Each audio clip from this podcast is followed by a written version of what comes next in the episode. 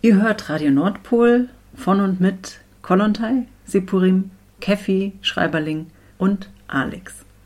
Wir berichten euch heute vom fünften Prozesstag im Fall der Tötung von Mohamed Lamin Dramé durch die Dortmunder Polizei. Der fünfte Prozesstag fand am 21. Februar 2024 am Landgericht in Dortmund statt. Eine Dokumentation des bisherigen Prozessverlaufs könnt ihr hier bei Radio Nordpol nachhören. Die Sendungen sind alle im Text unter dem Beitrag verlinkt. Diese Folge dokumentiert Gespräche mit NSU Watch NRW, dem Arbeitskreis kritischer Juristinnen Köln und dem Solidaritätskreis Justice for Mohammed.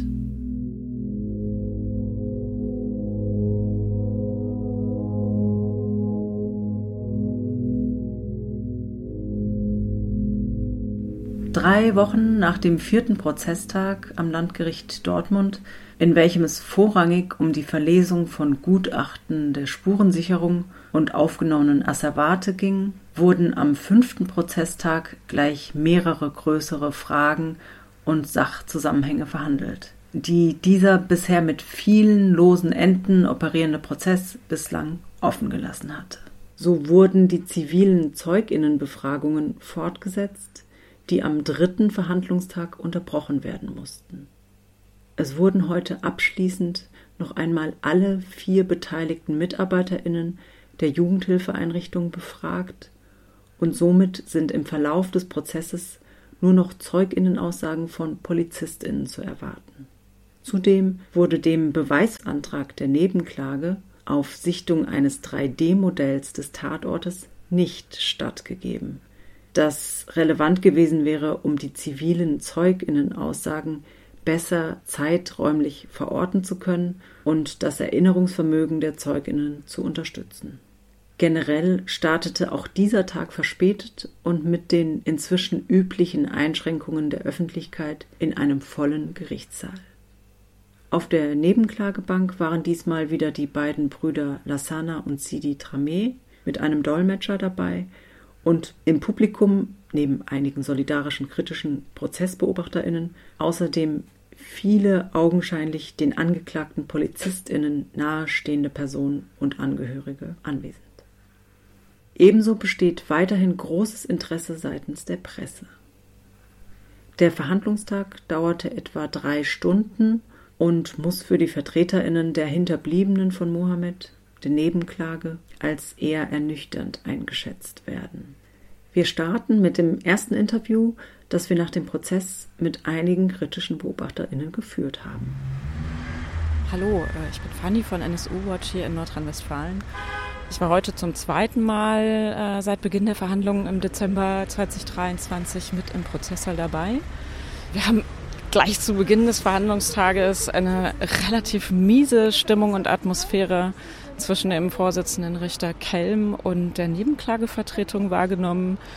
Ich weiß gar nicht, ob das netter zu formulieren ist, als mit ganz klarem Versuch, jemanden in die Schranken zu weisen, relativ autoritär auf eine gewisse, auch etwas patzige Art äh, mit der Professionalität der Nebenklage umzugehen, auf die Strafprozessordnung zu verweisen, Beschlüsse nur lapidar und äh, wie von der Hand gewischt zu begründen.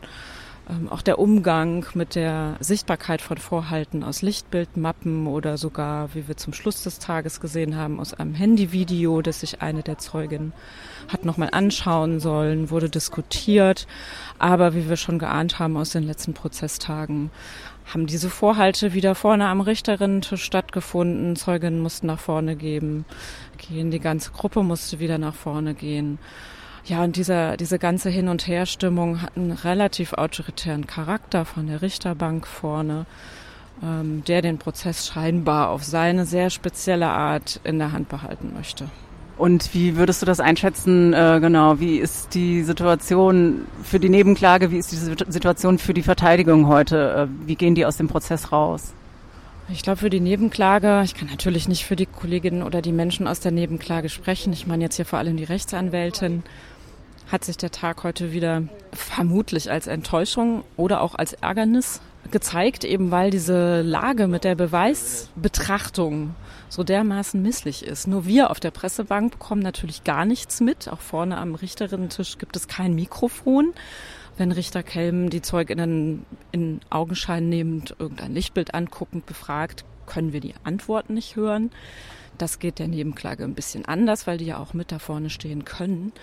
Aber diese Situation ist dermaßen kratzig und misslich, dass eigentlich von sowas wie einer professionellen ja, Beweiswürdigung fast schon gar nicht mehr die Rede sein kann, weil ZeugInnen sich besser erinnern, wenn sie die Situation nochmal vor Augen geführt bekommen, den Gebäudeplan sehen können, sehen können, wo stand das Auto, wo stand genau ich, was ist mir damals äh, vorgelegt worden, was habe ich eingezeichnet bei einer polizeilichen Vernehmung auf so einen Plan, was habe ich damals angegeben. Und diese beiden Ebenen des Erinnerns, die fallen hier halt überhaupt nicht zusammen, eben weil der Vorsitzende Richter ja heute auch dann offiziell beschlossen hat, dass diese Lichtbild und in Augenscheinnahmen von visuellen Beweismitteln nicht verschränkt wird mit den Zeuginnenaussagen. Ganz gleich zu Beginn hat äh, der Nebenklagevertreter Feltes darum gebeten, einem der Zeugen, einem Mitarbeiter aus der Einrichtung, äh, zu seiner Aussage ein Lichtbild vorzuhalten, damit er seine Aussage auch daran nochmal präzisieren und schärfen kann. Dieser, äh, dieser Antrag, dieses Lichtbild mit dazuzunehmen zu der Zeugenaussage, ist abgelehnt worden äh, von dem Vorsitzenden Richter Kelm, tatsächlich auch nach einer kurzen Beratungszeit mit der kompletten Kammer, mit dem Hinweis darauf, dass die Kammer schon werde einschätzen können, wann die Lichtbildvorlage gemacht werden könne auch darauf hinweisend, dass man erst die Zeuginnen hören müsse, um dann einschätzen zu können, ob man sich diese Bilder gemeinsam mit den Zeuginnen anschaut. Und ja, an dem Punkt beißt sich die Katze ein bisschen in den Schwanz, würden wir sagen. Die Zeuginnen können nur so gut aussagen, wie sie sich selbst daran erinnern. Der Lichtbildvorhalt kann ihnen dabei helfen. Man kann natürlich auch Widersprüche daran erkennen. Das ist ja auch gut und normal in einem Gerichtsverfahren. Erinnerungen verblassen, verwischen und verändern sich. Aber wie sollen sie sich gut an etwas erinnern, wenn sie sich nicht mehr visualisiert daran erinnert geholfen fühlen. Und gleichzeitig wird die Qualität ihrer Aussagen natürlich daran gemessen, ob das mit dem Bild übereinstimmt, was sie aber nicht sehen können. Und ja, das ist tatsächlich ein äh, ja, sich immer wiederholender Widerspruch. Und das ist auch nicht nur aus der Perspektive der Presse, die wir einfach gar nichts mitbekommen, sondern auch aus der Perspektive einer professionellen Wertung und Gewichtung ähm, von Beweisen, die ja zum Ende des Prozesses irgendwann anstehen wird eigentlich äh, so nicht erwartbar gewesen. Das erlebe ich tatsächlich auch zum ersten Mal. Wie reiht sich das so ein in, in die letzten Prozesse, die ihr beobachtet habt? Ich würde einen etwas schwierigen Vergleich machen wollen und lass uns gerne nur mal so auf die Art und Weise, wie der Prozess geführt wird, gucken. Der Strafprozess äh, zum Brandanschlag von Saarlouis, der in Koblenz geführt worden ist und äh, letztes Jahr ja auch mit ähm, einem ersten Urteil zu Ende gegangen ist, wurde mit einer kompletten Einsichtbarkeit von visuellen Beweismitteln geführt. Prozessbeobachterinnen, die kompletten Prozessbeteiligten, Zeuginnen, Nebenklagevertreterinnen, Kammer, Verteidigung, alle waren gleichzeitig in der Lage, visuelles Material anzuschauen. Es wurde auf großen Bildschirmen eingeblendet, die wir hier im Gerichtssaal ja auch haben. Also man könnte sie durchaus nutzen, aber die Entscheidung der Kammer ist da klar. Das hat dafür äh, gesorgt, dass nach meinem Eindruck die Zeuginnen und Zeugen tatsächlich sehr informiert waren über den aktuellen Stand. Also das Gerichtsverfahren war deutlich aufgeräumter. Mir wird ein Vorhalt gemacht. Ich kann dieses Bild sehen. Es wird nicht nur beschrieben, sondern ich kann es sehen. Mir wird eine Zeuginnenaussage klar und deutlich vorgelesen. Ich als Zeugin habe viel bessere Voraussetzungen, eine gute Zeuginnenaussage zu machen, wenn ja das Geschehen sozusagen vor mir so geordnet ist und dazu gehört zuhören und zugucken und etwas anschauen können. Ganz klar dazu. Und in Saar Louis haben wir auch die Situation gehabt, dass Zeuginnen und Zeugen mit den polizeilichen Vernehmungen, zum Teil ja auch schon viele, viele Jahre, ja Jahrzehnte zurückliegend, nicht mehr einverstanden sein konnten, weil sie gesehen haben, dass das, was sie seinerzeit ausgesagt haben, so gar nicht im polizeilichen Vernehmungsprotokoll gelandet ist.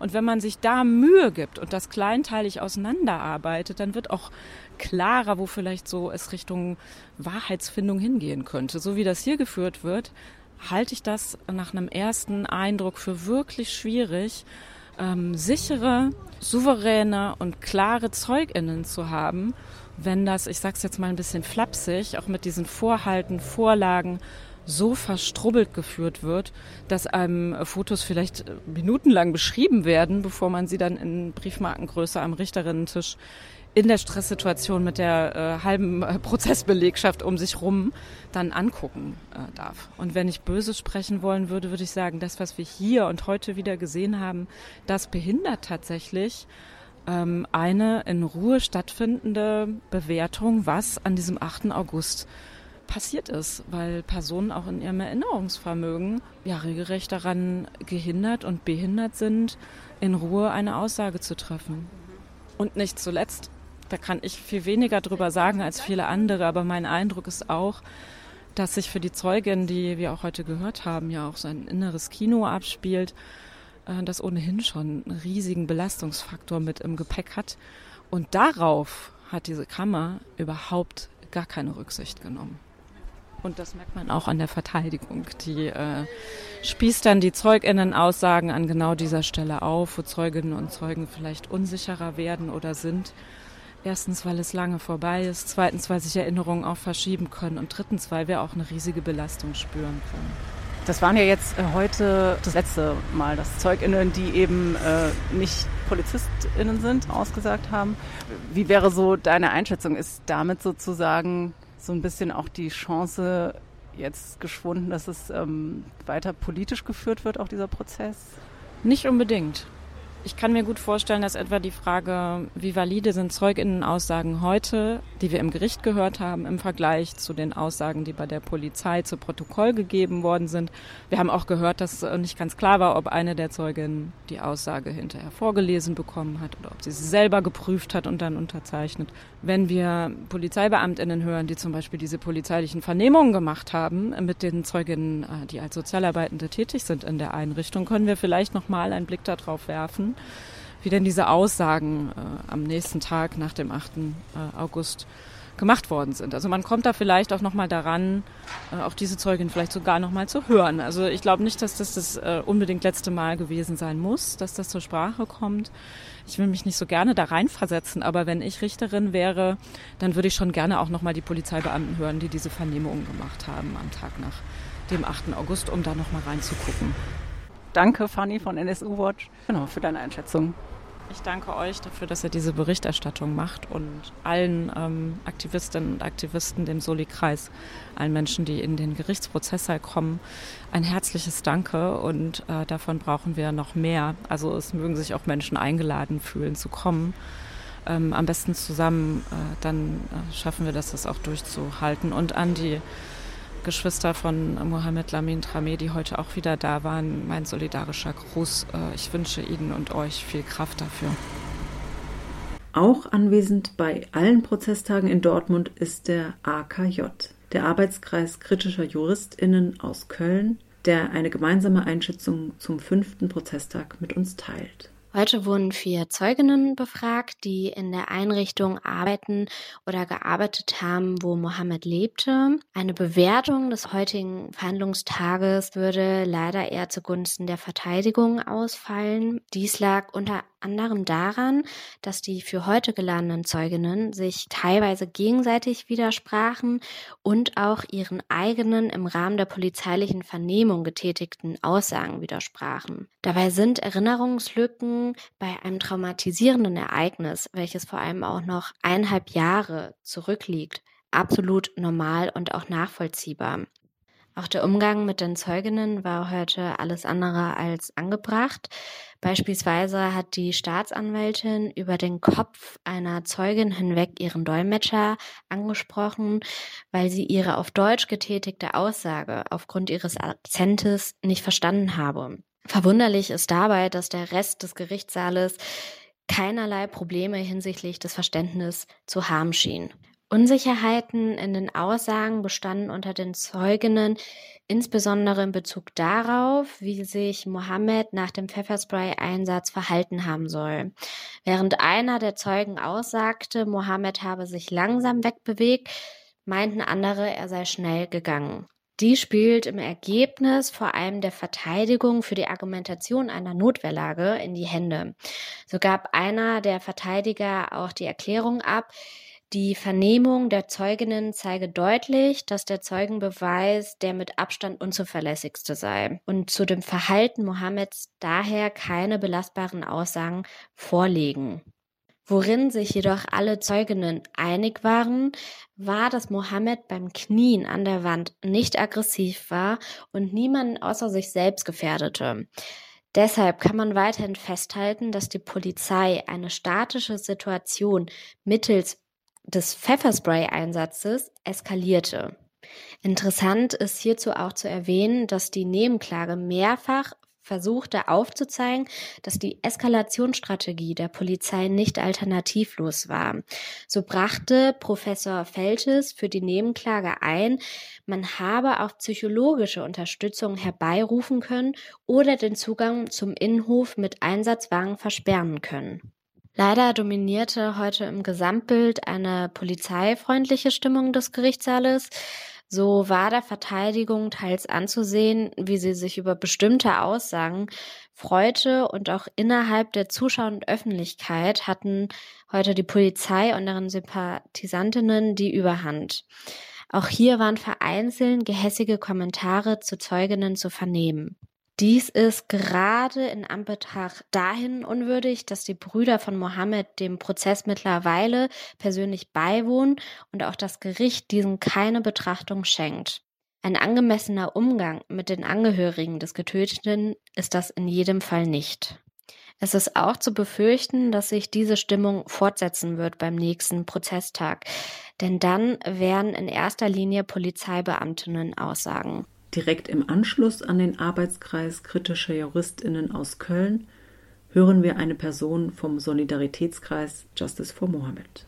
Kannst du in, in einem Satz erklären, wie du diesen Prozesstag zu den anderen, die es jetzt schon gab, im Verhältnis siehst? Also was sich heute zugespitzt hat, war eben genau die Verunsicherung und die Verunglaubwürdigung von ZeugInnen die nicht PolizistInnen sind und das Tatgeschehen beobachtet haben, sowie auch das Abblocken von allem, was die Nebenklage versucht, ähm, im Sinne der Familie zu machen. Ich glaube, man kann sagen, dass die Aussagen teilweise zu einer Aufklärung beitragen, teilweise sich aber auch zeigt, dass jetzt nach über anderthalb Jahren, die das gedauert hat, bis wir an dem Verfahren zu diesem Punkt gekommen sind, ähm, nicht mehr so präzise sind und sich dadurch auch widersprechen. Ich glaube, das Komplizierte an der Erinnerung an eine Situation vor anderthalb Jahren, die in einer Extremsituation war, die ja auch einer dieser vier Zeugen als eines der schlimmsten Erlebnisse seines Lebens beschrieben hat, ist sowieso, dass es nie ganz akkurat sein wird. Und die zweite Sache ist, dass die Erfahrung der Situation von diesen vier Menschen aus sehr verschiedenen Positionen zum Geschehen war, mit verschiedenen Blickfeldern, ähm, sehr verschieden nah dran oder weit weg. Natürlich ist es zum einen wichtig, möglichst genau herauszufinden, wie Polizei sich verhalten hat und auch ähm, die Frage nach der Verhältnismäßigkeit oder Unverhältnismäßigkeit von Gewaltanwendung zu fragen. Gleichzeitig ist uns total wichtig, den Gesamtkontext, in dem Mohammed sein Leben verloren hat, zu betonen und uns nicht in Fragen zu verlieren, wie schnell genau Mohammed nach dem Angriff mit Pfefferspray sich bewegt hat, in welcher Haltung seine Arme sich befunden haben. Ähm, das sind natürlich Kleinigkeiten, die die Verteidigung auf jeden Fall nutzen wird, um zu versuchen, ähm, einen Freispruch für vor allem den angeklagten Schützen zu bekommen. Und gleichzeitig ist uns total wichtig zu sagen, dass eine möglicherweise gefährliche oder von den Polizistinnen als gefährlich eingeschätzte Lage überhaupt erst durch ihr Eintreffen und ihr Auftreten erzeugt wurde, ähm, woraus wir einmal mehr lernen als Situation, in, als Person in einer psychischen Ausnahmesituation, als von Rassismus betroffene Person ähm, und in ähm, so einer auch Lage im Hilfesystem ist die Polizei das eben meistens nicht die richtige Stelle, um Hilfe zu geben. Das hat auch eine der Zeuginnen heute nochmal ganz deutlich gemacht, auch eine Mitarbeiterin der Hilfeeinrichtung, die ich versuche es mal so originalgetreu wie es geht wiederzugeben, gesagt hat, es kam sofort in meinen Kopf, wenn Sie am Telefon sagen, Sie kommen zur Hilfe, warum kommen Sie dann mit einer Maschinenpistole? Was gibt es noch zu dem Umgang mit den Zeuginnen zu berichten? Ich glaube, wichtiger als die inhaltlichen Unklarheiten ist da der Umgang mit ZeugInnen, den wir jetzt auch schon mehrmals in diesem Prozess ähm, erleben mussten, nämlich dass jetzt in dem Fall der Zeugin heute ähm, eine Sprachbarriere, nämlich der Umstand, dass sie nicht Deutsch-Muttersprachlerin ist, ganz stark zu ihrer Verunglaubwürdigung und Verunsicherung genutzt wurde, anstatt zu versuchen, ernsthaft die Sprachbarriere aufzulösen und zu verstehen. Heute ist sogar die Situation zustande gekommen, dass die Staatsanwältin über den Kopf der Zeugin, die ja eigentlich zu, sozusagen die sprechende Person war, ihren Übersetzer dazu angehalten hat, doch jetzt einzugreifen, ähm, worauf er eigentlich ganz lässig gesagt hat, Entschuldigung, aber das war Deutsch. Wie rassismussensibel ist das Gericht? Also auf jeden Fall sehen wir das auch als ein Problem, dass in einem Gerichtsverfahren, wo es um rassistische Polizeigewalt geht, maßgeblich weiße Menschen darüber entscheiden, wie dieser Prozess ausgehen wird. Und gleichzeitig ist auch wichtig zu betonen, dass es in diesem Prozess nicht um Rassismus geht, mhm. sondern es geht um ganz spezifische Fragen von Verhältnismäßigkeit, von Polizeihandeln. Und Rassismus wird und soll auch im Sinne dieser Institution, vor der wir hier gerade sitzen, ja überhaupt nicht Thema des Prozesses sein. Und das zeigt ja auch schon wieder, dass die Form von auch Kontext einbeziehender, gesellschaftliche Situation einbeziehender Aufklärung und Gerechtigkeit, wie die wir uns wünschen und fordern, in dieser Institution gar nicht passieren kann. Denn das Wort Rassismus oder die Benennung von Rassismus hier überhaupt nicht vorkommt, überhaupt nicht relevant ist und ja auch die Angeklagten nicht wegen rassistischen Verhaltens angeklagt sind, sondern wegen eventueller Überschreitungen ihrer polizeilichen Befugnisse. Wir überblenden in dieser Folge die Dortmunder Situation mit Jena in Mannheim, wo ebenfalls gerade ein Fall von tödlicher Polizeigewalt an Ante P. verhandelt wird. Während in Mannheim bereits die Schlussplädoyers gehalten wurden, terminiert das Landgericht in Dortmund das Verfahren inzwischen bis in den Herbst.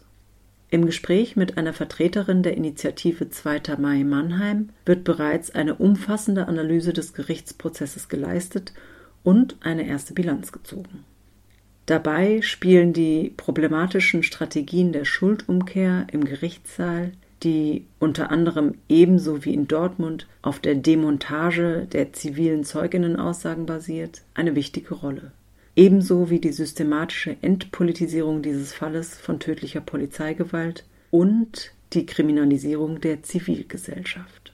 Deutlich wird die unbedingte Notwendigkeit, Gerechtigkeit außerhalb des Gerichtssaals herzustellen. Ihr hört jetzt den Beitrag der Initiative 2. Mai Mannheim, der anhand wichtiger Fragestellungen den dortigen Gerichtsprozess analysiert. Ein großer Dank an dieser Stelle an die Initiative aus Mannheim und den solidarischen Austausch, der uns bei der Einschätzung und Prognose des Dortmunder Prozesses hilfreich sein kann. Unsere Fragen an die Vertreterin der Initiative 2. Mai Mannheim. Es ist selten, dass Fälle tödlicher Polizeigewalt vor Gericht landen. Welche Rolle haben bei den Prozessen Mannheim die Videoaufnahmen gespielt? Wir bezweifeln, dass es ohne die Videos der Zeugen überhaupt zum Prozess gekommen wäre Einige Zeugen waren geistesgegenwärtig genug, um direkt in der Situation mit dem Handy die Polizeigewalt aufzuzeichnen und sie auch danach direkt zu veröffentlichen. Und ähm, einige Videos sind sehr bekannt geworden und haben innerhalb kürzester Zeit sehr viele Klicks bekommen. Und wir denken, dass das ein Grund war, dass es überhaupt zu diesem Prozess gekommen ist. Ein Zeuge hat vor Gericht ausgesagt, dass er das Telefon oder sein Smartphone genommen hat und gefilmt hat, weil er es wichtig fände, das zu dokumentieren. Ähm, das heißt, es besteht auch ein Bewusstsein darüber, wie wichtig eben so eine ähm, Gegenüberwachung quasi ist, also eine Überwachung der Polizei durch zivile Zeuginnen.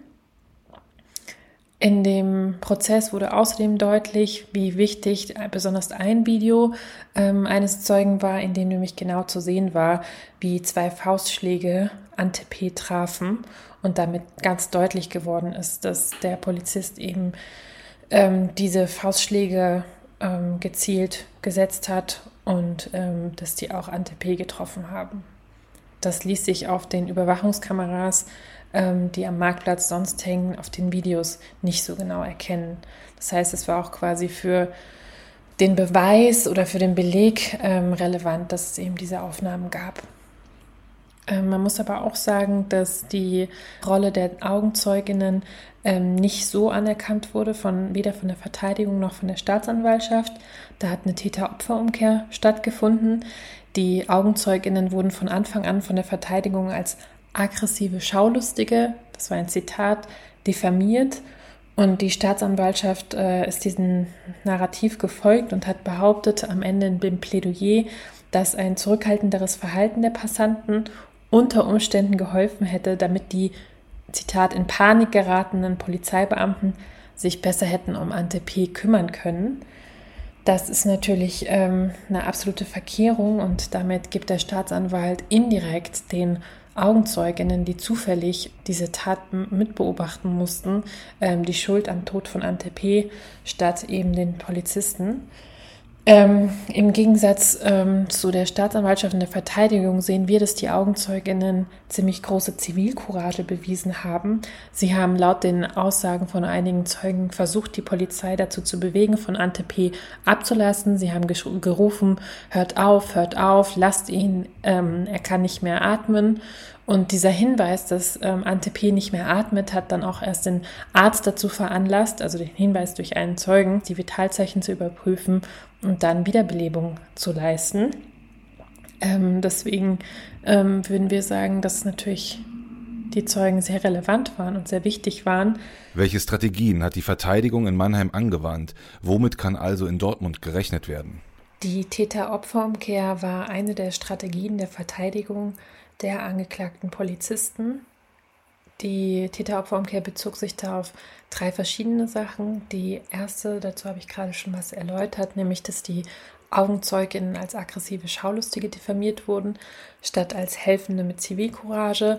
Ähm, also die Polizisten, der eine Hauptangeklagte, der eine Einlassung gemacht hat, hat gesagt, er habe sich eben ähm, von der Menge bedroht gefühlt und dem folgte auch eben der Staatsanwalt. Das heißt quasi, dass die Stadt statt die Augenzeugen anzuerkennen als die Personen, die gerade einer schlimmen Situation ausgesetzt sind, wo die Aggression von den Polizisten ausgeht, werden die, ähm, werden die Augenzeuginnen als die Gefahr dargestellt.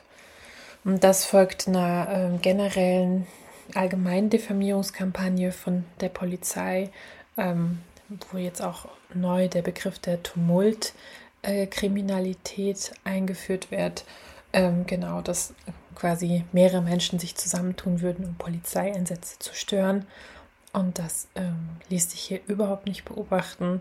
Genau, das waren einfach Menschen, die gerufen haben, dass die Polizisten aufhören sollen, weil sie gesehen haben, dass da was nicht Richtiges passiert, dass da was Falsches passiert. Dann eine weitere Täter-Opfer-Umkehr, dass die Angeklagten als Opfer von Antep dargestellt wurden, statt als Täter. Also ähm, von der Verteidigung ging dann die ähm, Haltung aus, dass die äh, Aggression, also dass alles, was die Polizisten gemacht haben, ähm, eine, eine Selbstverteidigung war. Ähm, auch sowohl der Einsatz des Pfeffersprays ähm, als auch die Faustschläge. Da habe es sich eben um notwendige ähm, Handlungen gehandelt, äh, mit denen man sich gegen Anti-P zur Wehr setzen müsste. Das ist eine Täter-Opfer-Umkehr insofern, als das ziemlich eindeutig ist, dass die ganzen Aggressionen äh, von den Polizisten ausgingen. Also die, ähm, die Faustschläge, das Pfefferspray. Es handelte sich um zwei uniformierte junge Männer, die einen Mann verfolgt haben. Und das dritte der dritte Teil der Täter-Opfer-Umkehr ähm, war, dass die Verteidigung die das Leid der Angeklagten stark betont hat, aber das Leid der Angehörigen von Ante P. dabei unsichtbar gemacht hat. Also es wurde zum Beispiel gesagt, wie stark die Angeklagten äh, unter diesem Tag leiden und danach ähm, Opfer geworden sein von äh, Beschimpfungen, von sogenannter Hass und Hetze, so wurde es genannt, äh, im Internet, in den sozialen Medien.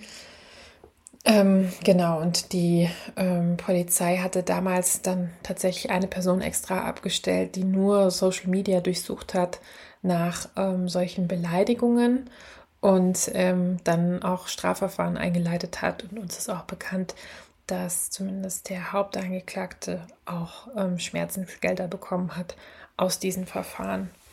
Und das ist eine Täter-Opfer-Umkehr, weil jetzt hier natürlich auch ähm, wieder die Angeklagten als Opfer erscheinen und die Angehörigen äh, von Ante P., die tatsächlich ja leiden, weil sie ihren Bruder oder ihren Sohn verloren haben, ähm, für die gab es gar keinen Raum im Prozess. Es wird oft von einer Entpolitisierung des Prozesses gewarnt. Kannst du das erläutern? Also ich finde, in diesem Prozess zeigt sich ganz deutlich, worin die Grenzen von einer juristischen Aufarbeitung von einem tödlichen Polizeieinsatz stehen es zeigt sich, dass im Vordergrund eben die einzelnen Taten der Angeklagten stehen, ohne das ganze System dahinter und die Struktur, die diese Taten ermöglicht, in Frage zu stellen.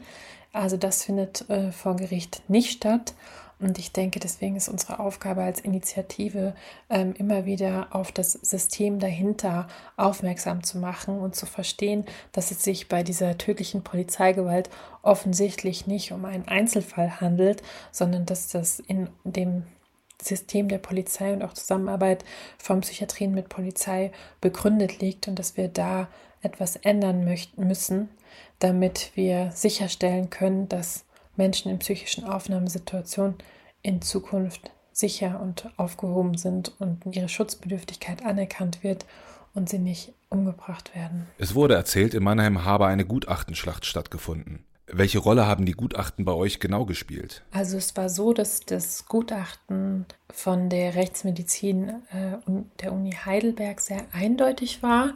Ähm, das war die Obduktion, die ihm erfolgte nach dem 2. Mai. Ähm, die Sachverständige Dr. Yen hat festgestellt, dass es sich um einen nicht natürlichen Tod infolge des Polizeieinsatzes handelt. Sie hat gesagt, es war eine lager- und fixationsbedingte Atembehinderung mit darauf folgender Stoffwechselentgleisung in Kombination mit einem Ersticken durch eine Blutung in die oberen Atemwege. Also ähm, das ist das, was eben als lagebedingter Erstickungstod bezeichnet wird. Und sie hat darauf hingewiesen, dass das Herz von Ante P. zwar vorgeschädigt war, aber dass sich es dabei nicht um eine primäre Todesursache handelt. Und dass es eben wichtig sei zu sehen, dass Ante P. nicht morgens im Bett ähm, verstorben sei, sondern die Zusammenschau ähm, der Ereignisse zentral ist. Und da sei es sehr eindeutig, dass Ante P. aufgrund des Polizeieinsatzes zu Tode gekommen ist. Daraufhin haben die, also das ist ein sehr eindeutiges Gutachten, daraufhin haben die, hat die Verteidigung ähm, zwei Gegengutachten beauftragt. In dem einen Gutachten ähm, hat, die, hat die Sachverständige gesagt, dass die Todesursache nicht eindeutig sei, dass Ante viele Vorerkrankungen gehabt hätte und äh, sie hat gesagt, dass das ein Herzstillstand gewesen sei. Und in dem anderen Gutachten wurde noch hinzugefügt, dass auch eine sofortige Umlagerung oder Reanimation nicht zur Rettung von Ante P. geführt hätte. Ähm, dann wurden, also die, die Strategie der Verteidigung war quasi Zweifel zu sehen an dem sehr eindeutigen Gutachten ähm, von Dr. Yen, in dem eben diese anderen Gutachten eingeführt wurden, die versucht haben darzustellen, dass sich, dass der kausale Zusammenhang nicht eindeutig ist. Dann wurden verschiedene ähm, Anträge gestellt äh, zur Befangenheit. Zunächst einmal von den Nebenklageanträge äh, zur Befangenheit der zwei Gutachter, ähm, die von der Verteidigung beauftragt wurden. Dann umgekehrt von der Verteidigung ähm, ein Antrag zur Befangenheit von äh, dem Gutachten aus Heidelberg. Die wurden alle vom Richter abgewiesen. Und letztendlich folgte der Staatsanwalt aber der Einschätzung von den zwei Gegengutachten, dass es sich um einen Tod aufgrund von Herzversagen gehandelt habe, aufgrund des vorgeschädigten Herzens. und dass deswegen die Todesursache nicht bei den Polizisten ähm, zu verorten sei. Und ähm, deswegen war auch dann letztlich die Anklage oder das Plädoyer für die, ähm, für die Staatsanwaltschaft.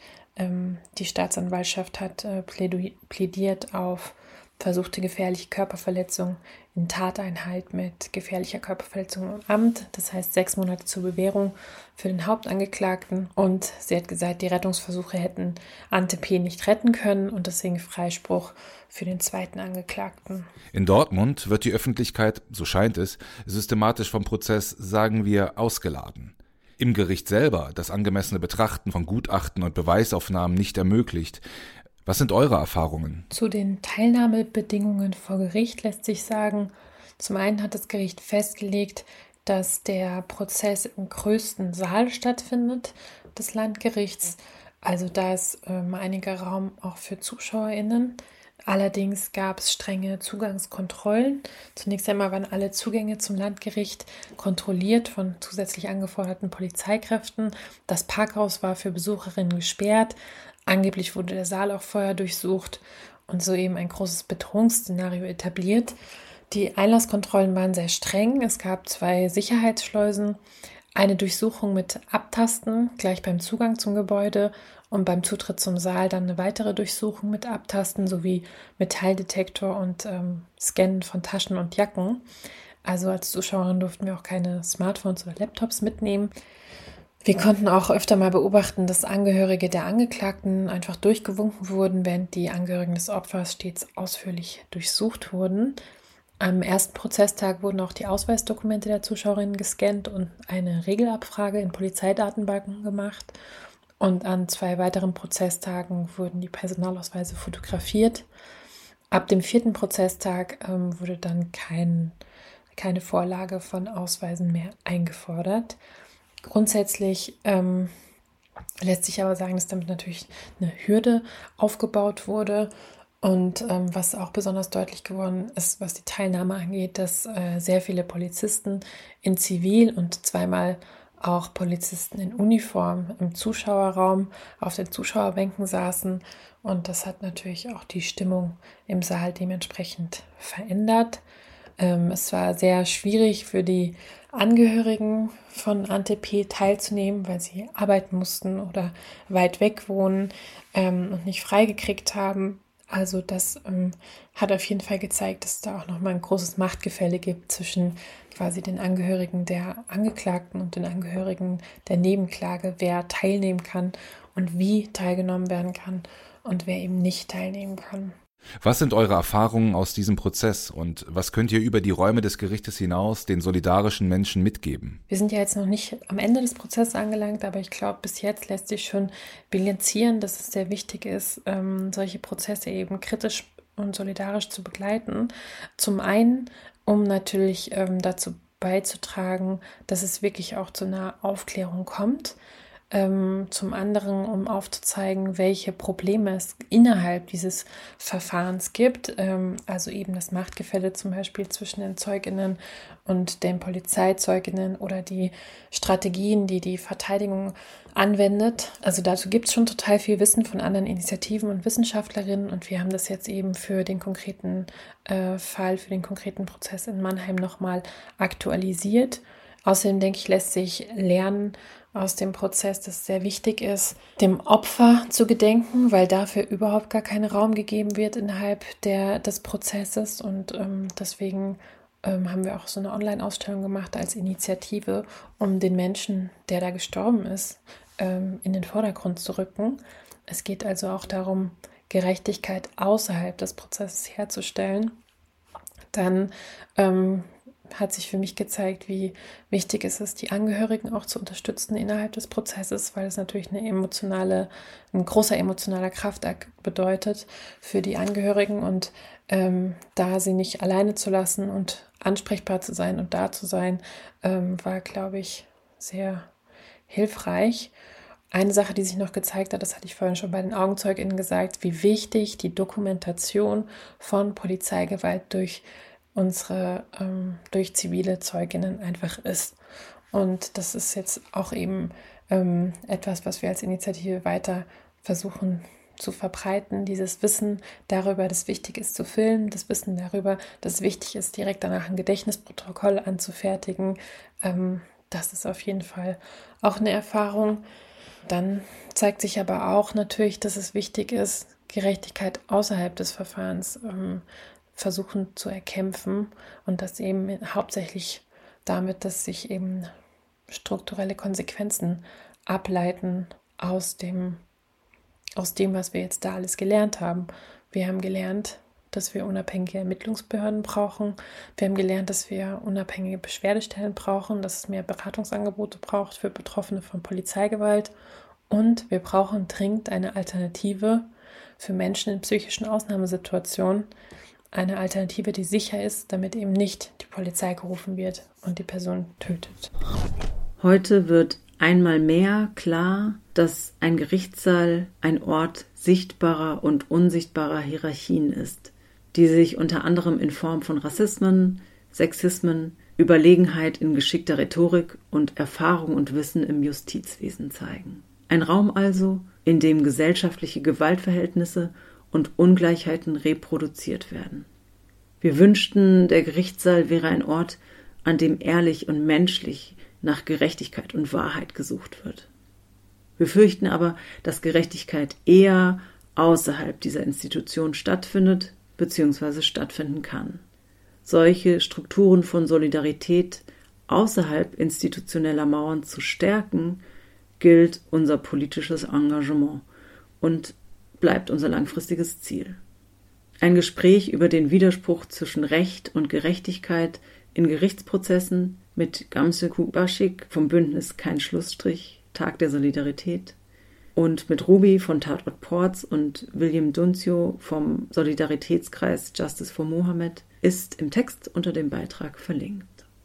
Für die kommenden Wochen und Monate fokussieren wir uns auf eine kritische Berichterstattung dieser Prozesse, von denen wir weiterhin hoffen, dass sie politisiert werden, indem struktureller und institutioneller Rassismus aufgedeckt, benannt und verurteilt wird. Und vor allem, dass die Angehörigen von Mohammed und von Ante P., die im Gerichtssaal mit anwesend sind, nicht mit einer weiteren gewaltvollen Erfahrung zurückbleiben. Zum Schluss möchten wir den Aufruf teilen, an die Initiative 2. Mai Mannheim zu spenden, die gerade sehr dringend finanzielle Unterstützung benötigt. Jeder Euro zählt für unabhängige Prozessbeobachtung und zur Unterstützung der Angehörigen. Den Spendenlink findet ihr im Text unter dem Beitrag. Der Prozess wird am 28.02. fortgesetzt und der weitere Verlauf wird von Radio Nordpol kritisch begleitet und dokumentiert. Alle weiteren Prozesstermine findet ihr in der Beschreibung. Kommt zahlreich, es ist wichtig, solidarische Menschen vor Ort und im Saal zu haben. No justice, no peace.